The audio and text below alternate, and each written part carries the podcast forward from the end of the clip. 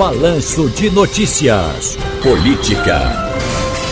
Bom, mais uma vez aqui com a professora Priscila Lapa. Tudo bem, professora? Boa tarde. Boa tarde, Ciro. Tá tudo ótimo, graças a Deus. Vamos aqui falar hoje, né? Vamos falar sobre a pesquisa que saiu no fim de semana, mais uma pesquisa na corrida presidencial do Poder Data. Mas antes, vamos ouvir aqui a, a Suelen Breiner. Ao pouco mais de nove meses das eleições, o presidente Jair Bolsonaro acumula a maior taxa de rejeição entre os possíveis candidatos. Segundo a pesquisa Poder Data, divulgada neste sábado, 56% do eleitorado não votaria no atual presidente de jeito nenhum. Se considerada a margem de erro de dois pontos percentuais, a taxa de rejeição se mantém estável em relação ao levantamento de dezembro de 2021, quando 60% disseram rejeitar o voto no presidente. O presidente empata tecnicamente com o governador de São Paulo, João Dória, do PSDB, que tem 59% de rejeição. O ex-presidente Lula é a que tem a menor taxa de rejeição, chegando a 38%. Lula 42%, empata com a soma dos adversários. O petista ganha no primeiro turno se tiver a maioria dos votos válidos. Bolsonaro é o segundo com 28%. Professora Priscila Lapa, e aí o que dizer desses números?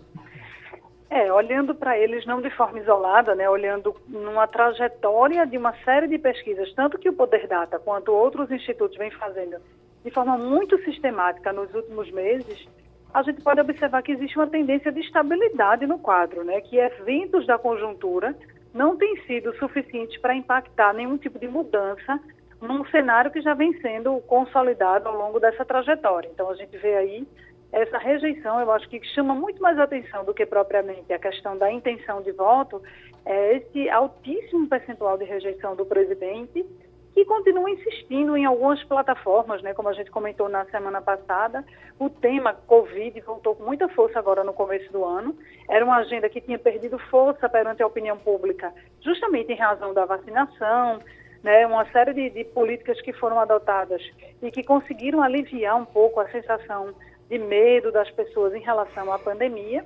É, no ano passado, desde, eis que virou o ano e a gente viu aí né, a acentuação da curva de transmissão muito alta, muito forte, as pessoas muito preocupadas com o cenário atual da pandemia e isso impactando diretamente nessa avaliação. Por quê? Porque o presidente continua trazendo para essa agenda que já está aí latente na sociedade, uma percepção ainda muito parecida com o início lá de 2020, 2021, de ser um discurso de colocar em xeque a eficácia das vacinas, né, sempre falar como deixando as pessoas muito em dúvida sobre a conduta do Ministério da Saúde, confrontando a Anvisa, que é um, um instituto independente, que tem que ser politicamente independente para conseguir dar o respaldo técnico nas decisões que toma. E aí isso tudo coloca o presidente novamente no centro dessa discussão, dessa agenda de combate à pandemia e a maior parte da população brasileira entendendo que a conduta não é a melhor, não transmite a segurança é, para as pessoas de que está sendo feito tudo o que é possível ou de que a vida das pessoas, a saúde está sendo priorizada. Né? Então, e se, por outro lado, a gente tivesse esse cenário e tivesse uma economia respondendo muito bem, com muita perspectiva positiva, as pessoas entendendo que estão numa condição econômica favorável, apesar da crise de saúde pública, e não existe isso. Então, de um lado, você tem crise de saúde, do outro lado, você tem a sensação de que a economia não está sendo bem conduzida. Então, isso tudo talvez explique esse, essa altíssima avaliação que é persistente, né, que não retrocede, que não diminui, não, não derrete, e ao mesmo tempo isso explica, né, impacta nesse processo aí de intenção de votos, de consolidar o ex-presidente Lula na dianteira, justamente por essas movimentações que ele tem feito em direção ao setor financeiro, né, ao sistema econômico, dizendo que é, trazendo de volta a lembrança do, de números do que foram os governos dele, né, quando ele foi presidente da República, e as pessoas confrontando com o momento atual né, de toda essa, essa discussão econômica que a gente vive na era Bolsonaro. Agora, de fato, pensando em intenção de voto, é a primeira vez que se consolida esse somatório, né, que o ex-presidente Lula ele tem hoje um percentual de intenção de votos, de acordo com essa pesquisa, é, que empata tecnicamente com o somatório de todos os outros candidatos, sinalizando que se hoje acontecesse a eleição, ele poderia vencê-la no primeiro turno. Olha, eu estava lendo aqui, eh, professora Priscila Lapa, algumas informações, e aí eu caí aqui nessa história, mais uma vez, das redes sociais. nós temos um afastamento de um público evangélico que era fidelíssimo ao presidente Bolsonaro em 2018 e uma reaproximação de alguns setores né, deste setor do evangélico, desse segmento, com o presidente, com o ex-presidente Lula. É, poucos é, se espalharam para outros candidatos, estão também nessa polarização. E outro fato é que o 02, o filho 02, o vereador do Rio de Janeiro, o Carlos Bolsonaro, vai cuidar de novo das redes sociais do pai. É, é, é algo para acender o sinal amarelo para os bolsonaristas, essa questão dos evangélicos, e algo para acender o sinal, o sinal amarelo em atenção aos adversários do presidente por conta de ter de novo Carlos Bolsonaro cuidando das redes sociais numa campanha política?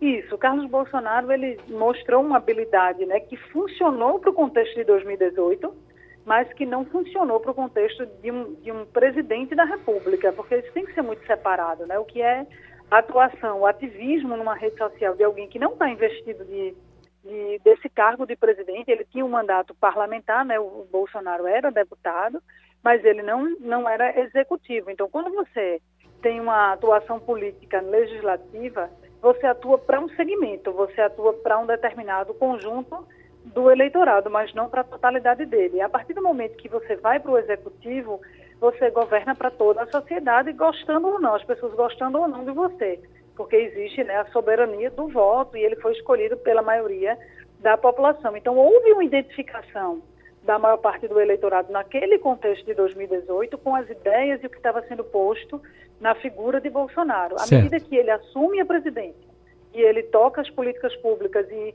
em algumas pastas ele é extremamente mal avaliado, né? as pessoas percebem que houve um desgaste dessa visão lá de 2018, a estratégia precisa ser readequada. Não dá para insistir na mesma estratégia quando você tem resultados e contextos diferentes. E talvez a vinda do Carlos Bolsonaro sirva é, para animar ainda mais a base que já é fiel, a base que se mantém é, aderente às ideias de Bolsonaro, talvez isso não seja a melhor estratégia para um momento de busca de reeleição num cenário adverso. Se ele tivesse muito bem colocado nas pesquisas de intenção de voto, ok, poderia manter a estratégia. Então, se Carlos Bolsonaro vier com os mesmos elementos de 2018, pode ser que não funcione. Eu acho que essa é a dúvida dos aliados, esse é o temor, né, de que insistir numa estratégia que não está mostrando, não está se mostrando exitosa. E essa questão dos evangélicos, Cira, é a grande discussão de 2022, é se dominará na agenda do eleitorado o tema mais de costumes, essa pauta mais conservadora versus progressistas, ou se dominará realmente uma discussão que seria mais normal, costumeira, nas eleições presidenciais, que é essa discussão da agenda econômica, da condução da economia. Eu acho que vai ter um pouco das duas coisas, não dá para apagar, deletar 2018, existe ainda uma sinalização disso, mas eu acho que é, sim, quando vem a pauta econômica, isso pode gerar uma desvantagem para o presidente, independentemente do segmento religioso, porque as pessoas têm uma, professam uma determinada fé religiosa, acreditam em determinadas ideias, defendem, mas elas vivem o mesmo contexto socioeconômico que eu e você, por exemplo, vivemos. Então, as pessoas estão enxergando alguns equívocos ou uma demora na tomada de algumas decisões do ponto de vista econômico que estão tornando a situação muito ruim. Insistir que isso é fruto apenas dos lockdowns, que é como dizem, né, decretados por prefeitos e governadores na época da pandemia, isso vai ficando distante, porque o último lockdown foi no primeiro semestre do ano passado. De lá para cá, a gente vem tentando conviver com isso, com essa abordagem de manutenção das atividades econômicas e das medidas de prevenção. Então, realmente acreditar aos resultados econômicos apenas a decisão tomada em abril de 2021 não vai colar para o eleitor hoje. Então, talvez o que esteja acontecendo é a ampliação dessa percepção negativa da economia para todos os segmentos da sociedade. Professora Priscila Lapa, muitíssimo obrigado, um grande abraço e até a próxima. Eu que agradeço, Ciro. Uma boa semana para todos.